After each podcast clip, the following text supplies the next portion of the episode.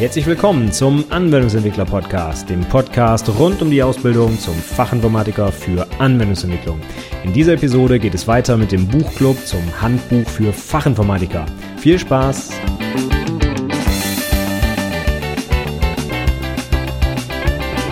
Hallo und herzlich willkommen zur 59. Episode des Anwendungsentwickler Podcasts.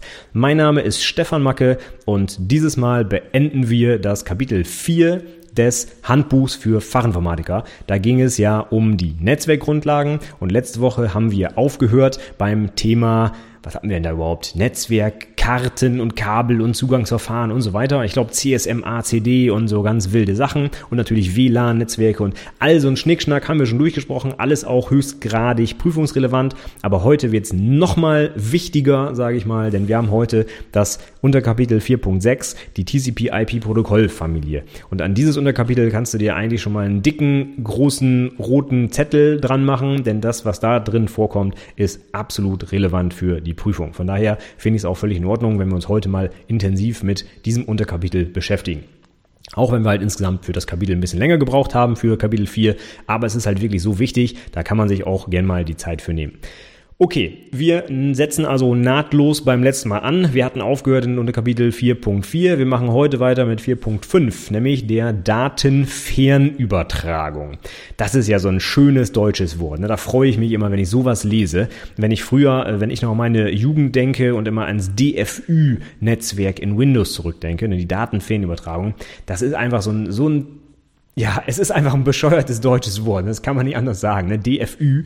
Aber ja, das, es hört sich halt einfach irgendwie an wie, wie so ein Verwaltungsakt im Netzwerk. Ja? Ist aber einfach so, es heißt historisch nun mal so und es ist natürlich für uns in der Praxis auch relativ wichtig, denn wir wollen natürlich irgendwie in ein Remote-Netzwerk uns ja einwählen. Das ist das, was wir immer machen, wenn wir zu Hause die Fritzbox anschalten. Ne? Die wählt sich ins Remote-Netzwerk ein, nämlich ins große Internet über unseren Provider. Und das Ganze kann man im Deutschen dann halt schön unter DFÜ zusammenfassen. Also wie kann ich von ex oder wie kann ich auf externe oder entfernte Netzwerke zugreifen im Prinzip. Und in dem Kapitel wird jetzt auch begonnen mit der Uhrzeit der Datenfernübertragung, die ich selber auch noch mitgemacht habe, und zwar die Modem-Geschichten. Modem kann man übrigens auch kennen, was diese Abkürzung heißt. Modulator, Demodulator ist immer so eine schöne Prüfungsfrage, wobei das heute eher nicht mehr so ganz relevant ist, ehrlich gesagt. Modems gab es tatsächlich noch, als ich angefangen habe, das Internet zu nutzen. Wobei, ehrlich gesagt, das erste, was ich mit dem Modem gemacht habe, war mit meinem Klassenkameraden Doom 1 und 2 durchspielen.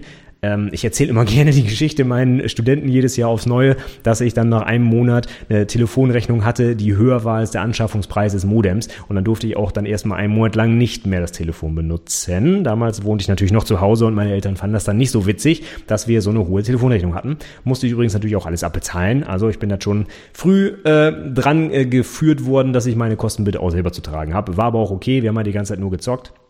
Und äh, war ja auch mein Privatvergnügen. Also, okay, aber das nur so eine Geschichte am Rande, ja. Ich weiß noch, was es heißt, sich mit einem Modem einzuwählen, was dann so so tolle Geräusche macht. Das war eine tolle Geschichte, vor allem, weil man immer so ein paar Sekunden warten musste, bis man dann überhaupt mal drin war.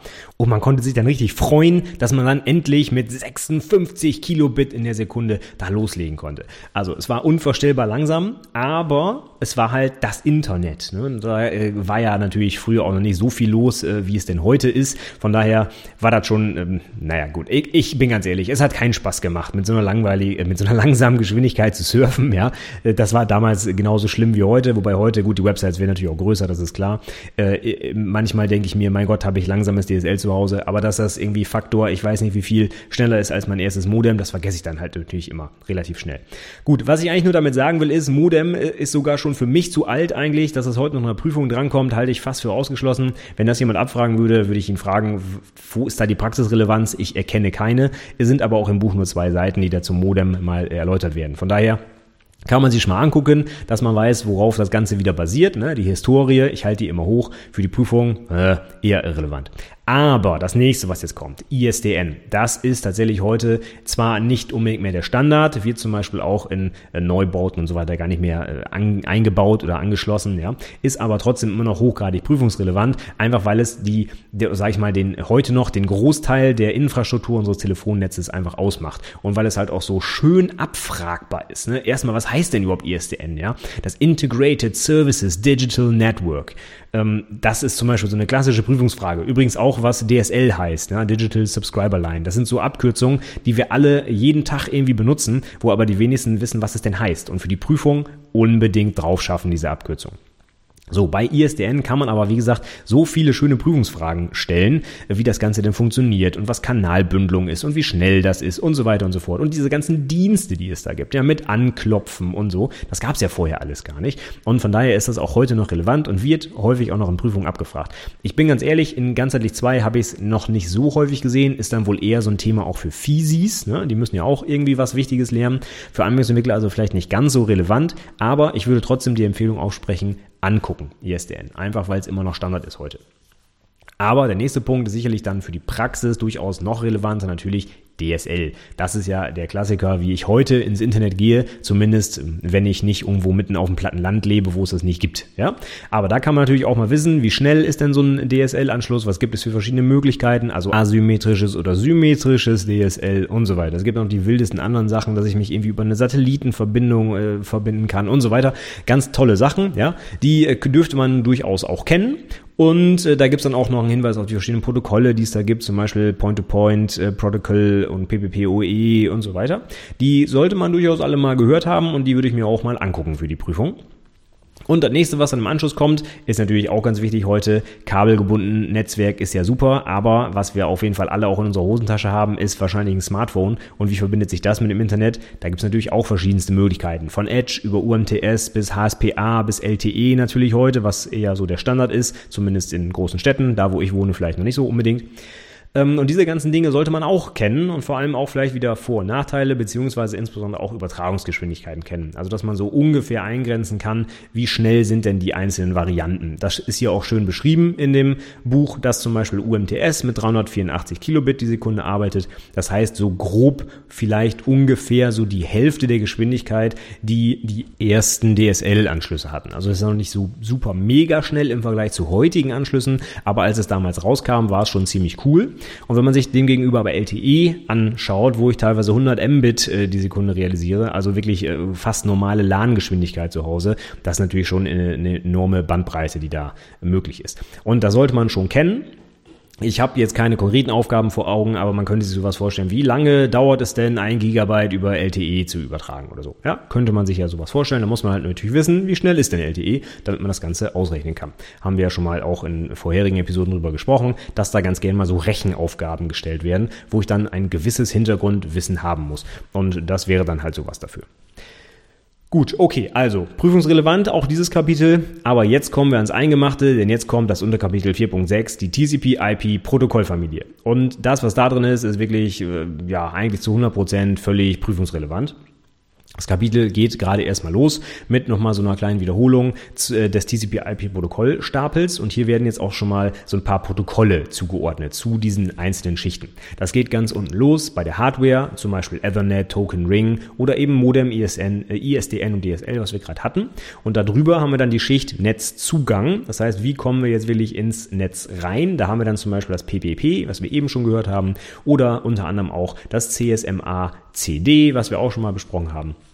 Und darüber haben wir dann die Internetschicht, wo es dann eben über IP-Protokoll funktioniert oder auch das ICMP-Protokoll, das du hoffentlich auch schon kennst. Das ist nämlich das Protokoll, mit dem, das, äh, mit dem der Befehl Ping arbeitet. Der verwendet ein extra Protokoll und zwar das ICMP.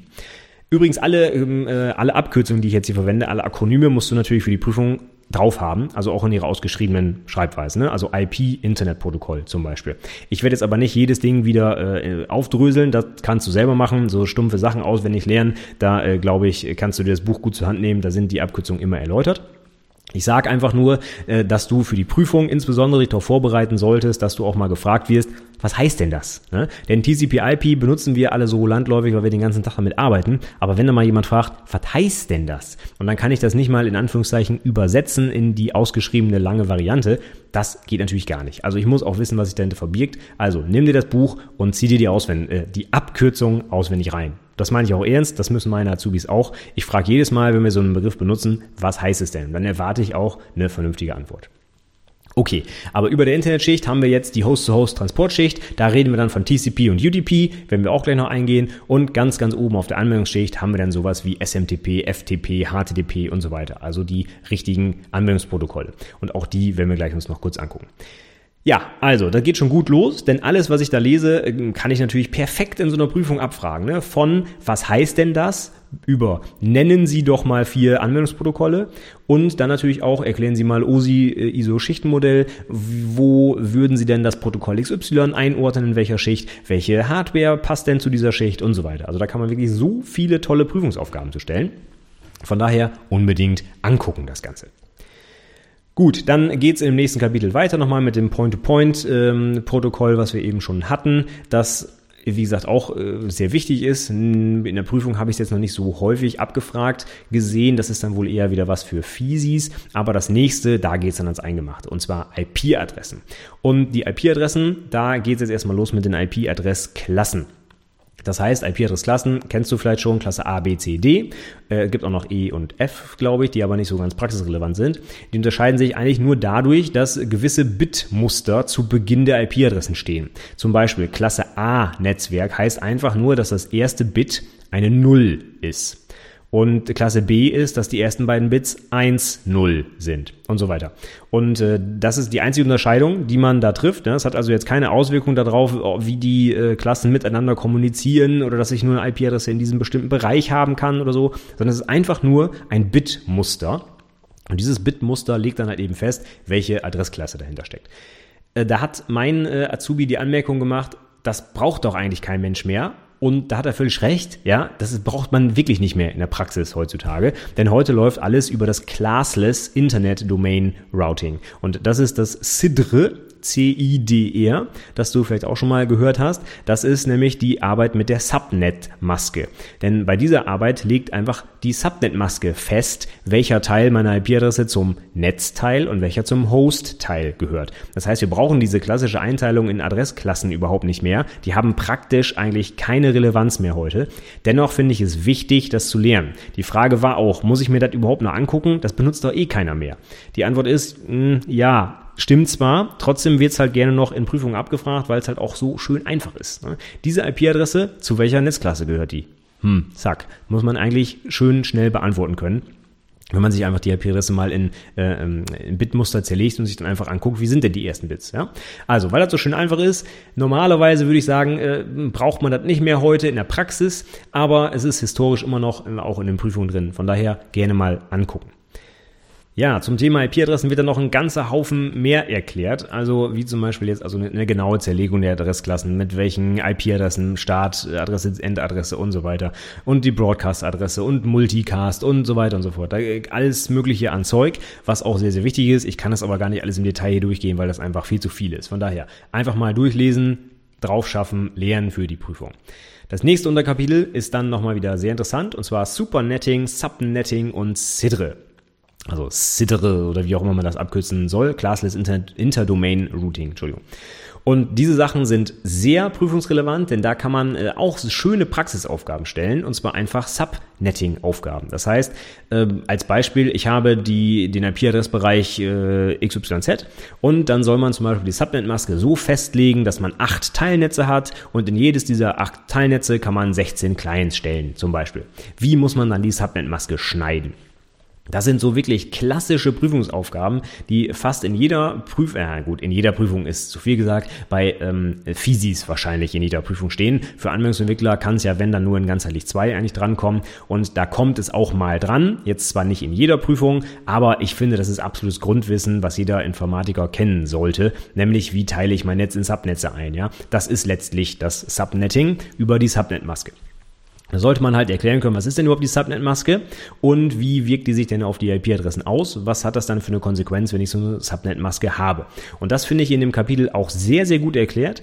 Ähm, er geht von Anfang an auch auf die Binärschreibweise ein der IP-Adressen, was ich dir auch unbedingt empfehlen würde für die Prüfung. Wenn du eine Subnetting-Aufgabe hast, rechne niemals in Dezimalschreibweisen der IP-Adressen. Das kann nur nach hinten losgehen. Das ist so schwierig, das im Kopf nachzuvollziehen und umzurechnen. Das erste, was du machen solltest, nimm dir die IP-Adresse, mal dir die in Binärschreibweise auf, also als Nullen und Einsen. Und damit kannst du wirklich super einfach über die Subnet-Maske rumhantieren und rumrechnen und kommst definitiv zum Ergebnis. Bei der Dezimalschreibweise wenn du das nicht täglich machst und das nicht wirklich perfekt drauf hast, welche Zahl für welche Binärdarstellung steht, das ist wirklich sehr, sehr schwierig und sehr fehleranfällig. Und das dauert äh, gefühlte drei Sekunden, eben die Nullen und Einsen aufzuschreiben. Und dann hast du aber eine hundertprozentige richtige Antwort, weil du im Prinzip ja einfach nur die Maske drüberlegen musst. Ja, dann nicht, nichts anderes ist ja die Subnet-Maske. Das ist ähm, einfach nur eine Reihenfolge von Einsen, die gefolgt wird von einer Reihenfolge von Nullen. Und überall, wo die Eins steht, das ist quasi der Netzanteil deiner IP-Adresse. Und da, wo die Null 0 steht, ist es eben der Host-Anteil. Und wenn du die einfach übereinander legst, eben wie so eine Schablone, wie eine Maske, dann kannst du wirklich direkt ablesen, welcher Teil welcher ist. Und äh, solange du, sag ich mal, runde, naja, rund ist, ist schlecht, aber sage ich mal, auf einzelne Oktette begrenzte Subnet-Masken hast, wie zum Beispiel 255, 255, 255, 0, wo also nicht noch mit Teiloktetten gearbeitet wird, wie zum Beispiel 255, Punkt 192 meinetwegen, wo also noch Teile des nächsten Oktetts für die Subnet-Maske benutzt werden, dann wird es nämlich echt schwierig, das im Kopf in Dezimalschreibweise umzurechnen. Also von daher, ganz wichtiger Tipp, schreib das Ganze in Binärdarstellung und dann kannst du es auch relativ einfach auflösen.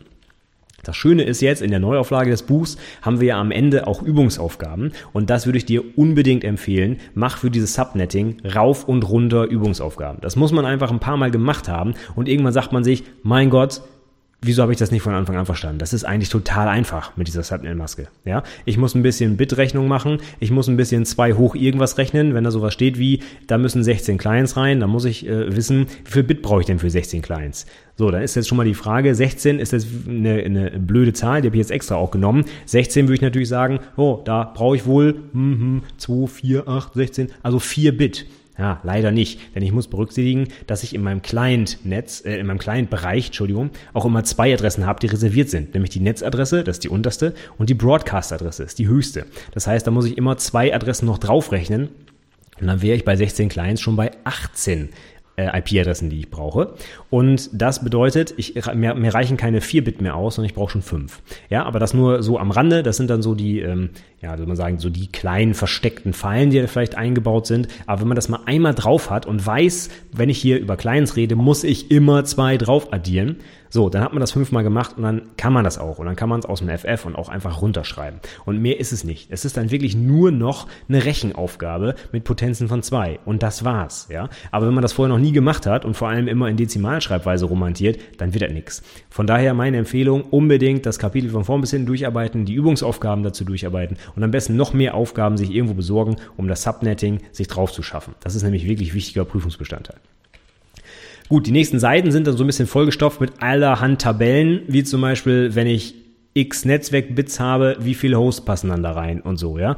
Ähm, das kann ich mir mit Excel auch in drei Sekunden selber ausrechnen. Das hätte ich jetzt nicht unbedingt abgedruckt in dem Buch benötigt. Haben mir meine Azubis so auch äh, dargestellt. Aber ist ja auch mal ganz nett, wenn man das mal in einer Übersicht hat. Ja? Nur im Prinzip in der Prüfung muss ich es eh ausrechnen. Da bringen mir dann die Tabellen auch nichts. Und komm nicht auf die Idee und lerne das auswendig. Das ist wirklich schwachsinnig. Ja? Wenn du einmal das Prinzip verstanden hast, kannst du diese ganze Geschichte innerhalb von ein paar Sekunden einfach selber ausrechnen. Also da muss man nichts auswendig lernen. Das muss man einfach anwenden können.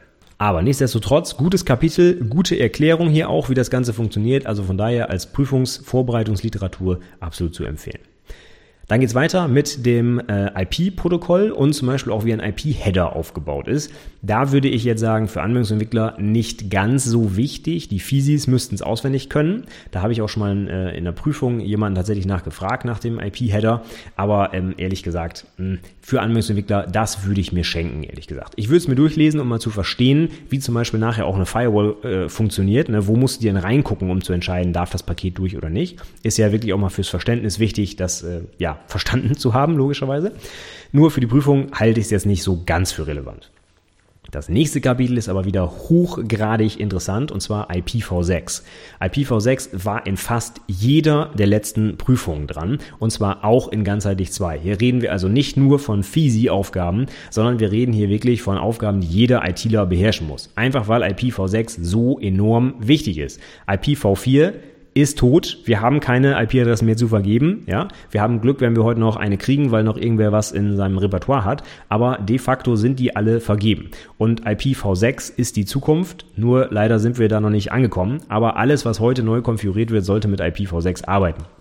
Und von daher ist das ein enorm wichtiger Prüfungsinhalt. Und das würde ich mir auch bis zum Erbrechen angucken, weil es, also es, die Chance ist sehr, sehr hoch, dass das irgendwo in der Prüfung abgefragt wird.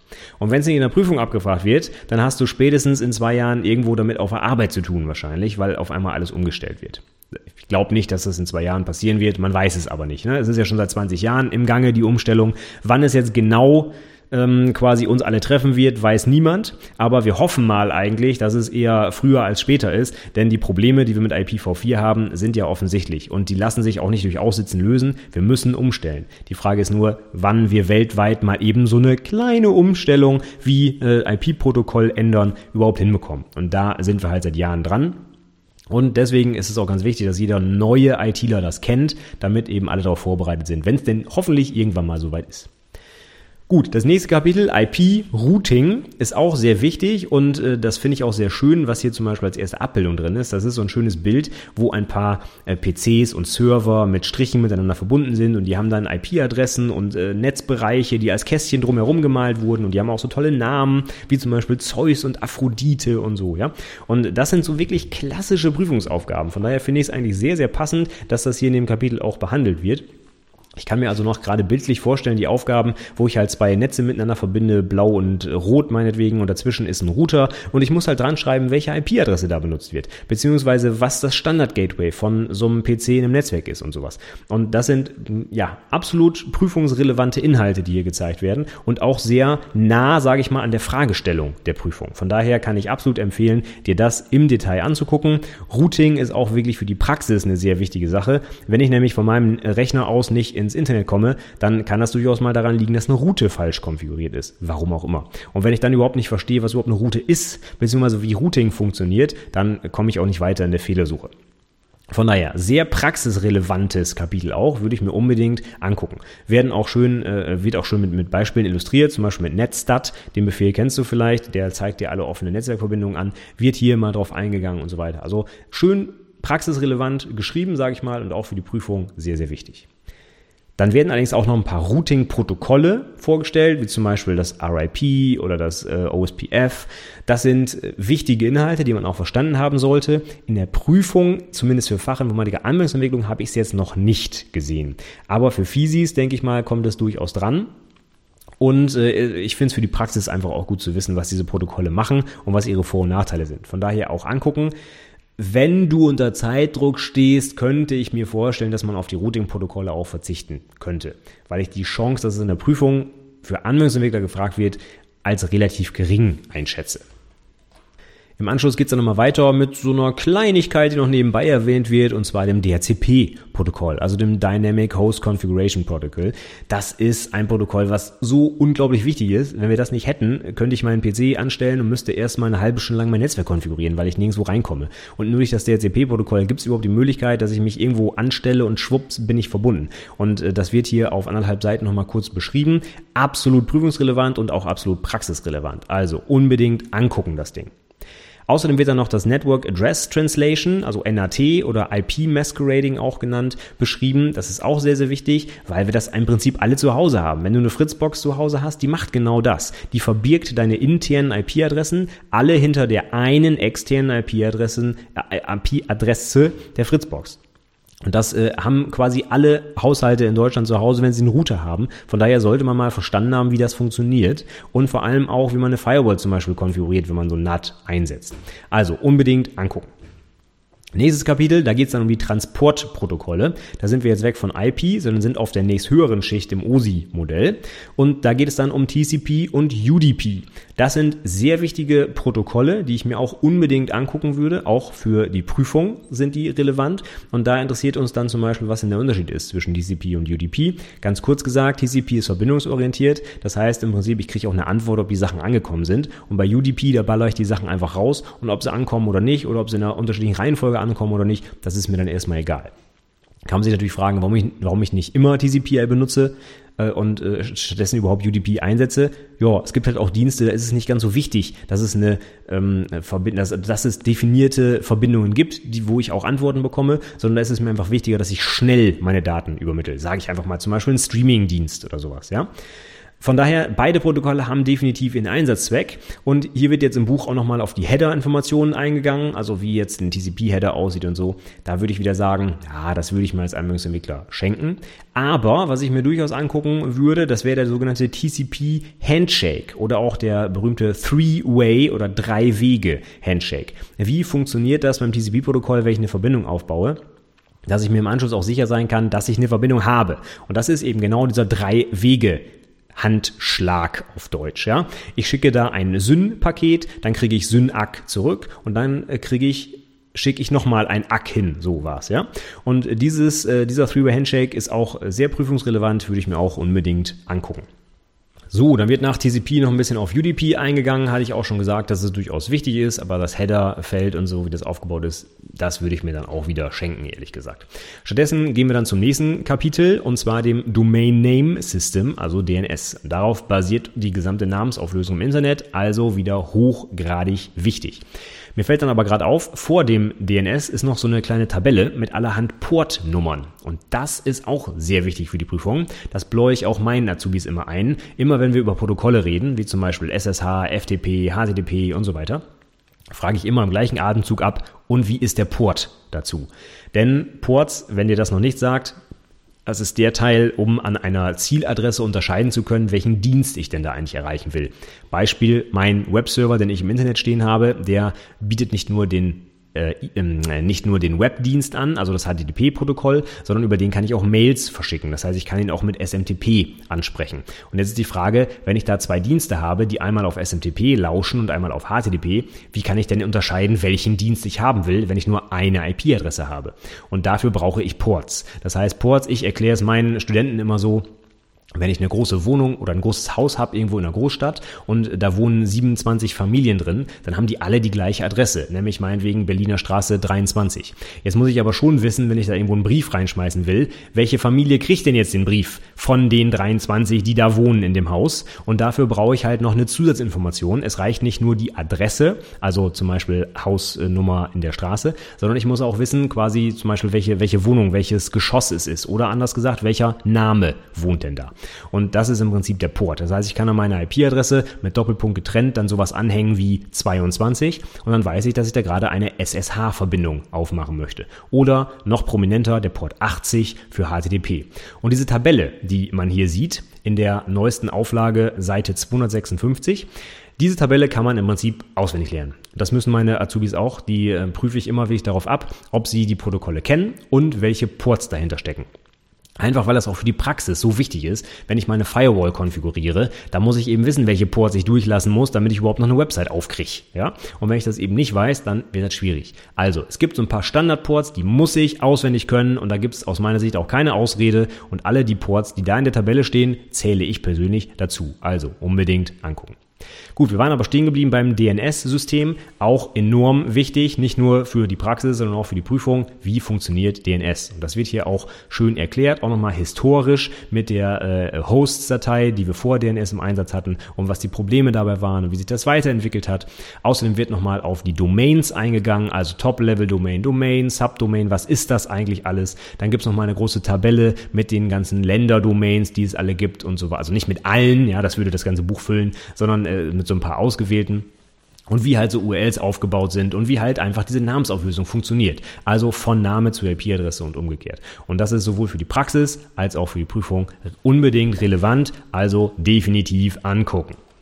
Zum Schluss des Kapitels wird jetzt nochmal so ein bisschen auf verschiedene Anwendungsprotokolle eingegangen und das fand ich auch sehr, sehr gut, denn man muss auch mal als ITler wissen, was eigentlich im Hintergrund passiert, wenn ich zum Beispiel eine Mail verschicke. Und anhand dessen habe ich auch schon seit Jahren, bringe ich das quasi meinen Studierenden selber bei, was da eigentlich passiert. Und im Buch wird auch das gleiche Beispiel genommen. Das fand ich nochmal schön. Ich weiß nicht, ob, also wahrscheinlich habe ich mich daran orientiert, ohne es zu wissen, weil es schon Jahre her ist, dass ich das Buch zum letzten Mal gelesen habe. Aber als ich das jetzt nochmal wiederholt habe, habe ich gesehen, Mensch, nimmt er das gleiche Beispiel wie ich, weil es auch einfach so schön plastisch ist. Nämlich, wie verschicke ich eine Mail?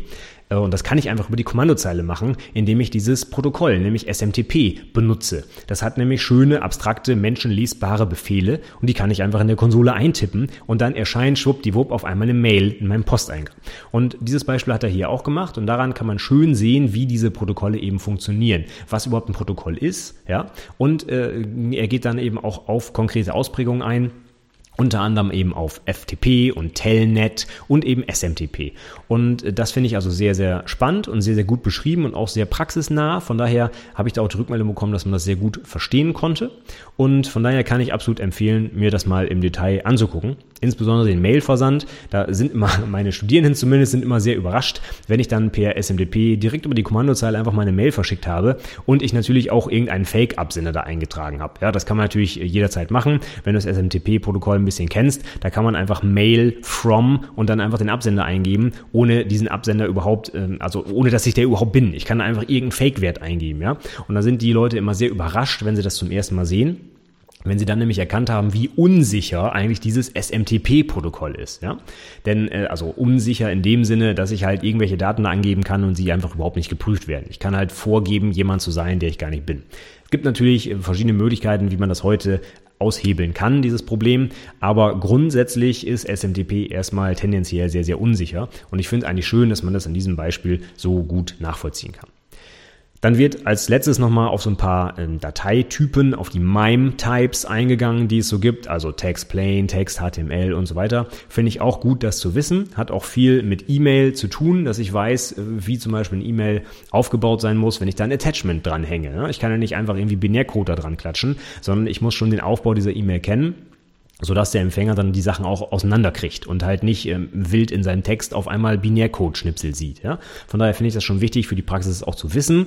Für die Prüfung ist es eher von untergeordneter Bedeutung, würde ich sagen.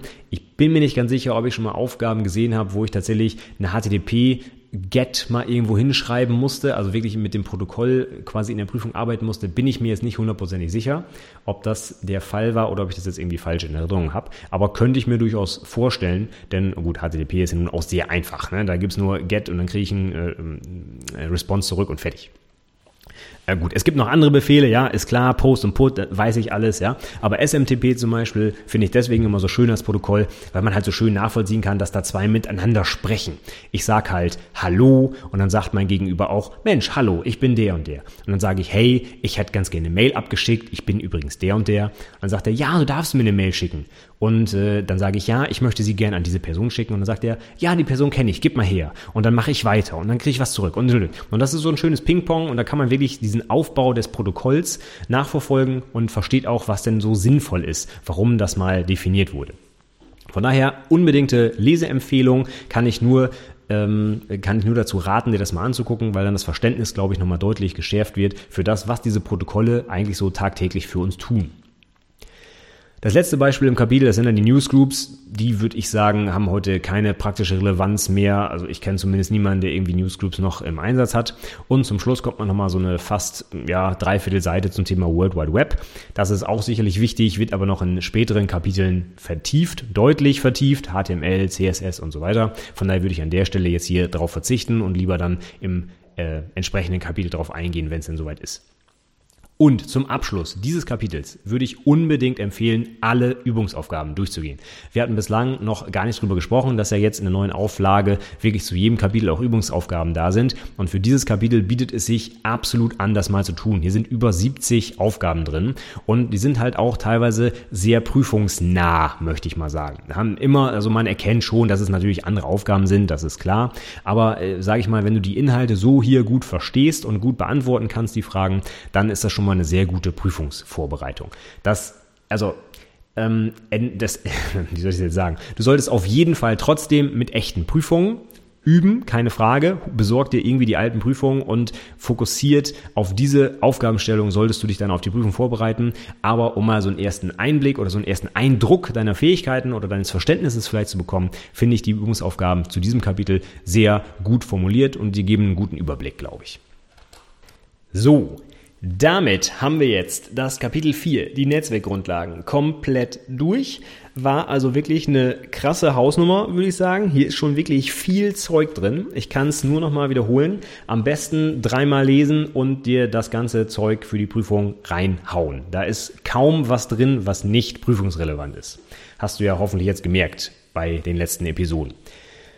Okay, das äh, soll es jetzt aber auch gewesen sein zum Thema Netzwerkgrundlagen. Ähm, wir machen dann beim nächsten Buchclub weiter mit den nächsten Kapiteln. Da geht es dann um Betriebssysteme, Betriebssystemgrundlagen, Windows und Linux. Hatte ich schon beim letzten Mal gesagt, das wird der neunte, fünfte sein. Wenn du mir bis zum zweiten, fünften deine Fragen oder Anmerkungen schickst, kann ich die noch einbauen in die Episode und vielleicht auf bestimmte Sachen besonders eingehen, wenn es dich interessiert. Von daher schick mir gerne eine Mail, zum Beispiel an mail at anwendungsentwicklerpodcast.de oder du hinterlässt mir einen Kommentar zu dieser Episode unter anwendungsentwicklerpodcast.de slash 59 für die 59. Episode, die das hier war.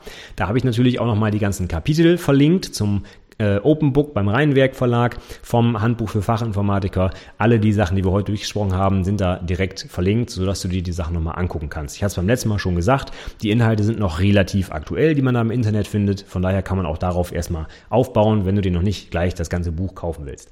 Ansonsten natürlich meine Empfehlung, kauf dir das Buch, keine Frage, ja. Meine Azubis müssen es jetzt auch lesen und ich, naja, also es ist jetzt nicht einfach nur ein Zwang, um das Buch zu verkaufen, sondern es ist einfach ein guter Inhalt. Das muss man einfach sagen. Also ich kenne kein Buch, Buch, was dich wirklich insgesamt über diese ganzen verschiedenen Themenbereiche so gut auf die Prüfung vorbereitet. Deswegen habe ich es mir ja selber auch nochmal gekauft, um es nochmal komplett von vorn bis hinten wirklich zu lesen, weil ich einfach glaube, dass es einfach die Vorbereitungsliteratur ist. Keine Frage. Und was ich jetzt auch gerade zu diesen Kapiteln, die wir äh, letzte und diese Woche besprochen haben, von meinen Azubis auch als Rückmeldung bekommen habe, war, dass es eben sehr gut verständlich war und äh, dass sie damit ja gut äh, die Sachen äh, lernen konnten oder sich erstmal überhaupt einlesen konnten in das Thema. An der einen oder anderen Stelle war es vielleicht ein bisschen viel, zum Beispiel bei TCP/IP, wenn es dann wirklich in die Details dann ging und an den Header-Aufbau und so, da kam dann schon die Rückmeldung, dass es vielleicht etwas viel war, wenn man sich damit noch nie vorher auseinandergesetzt hat.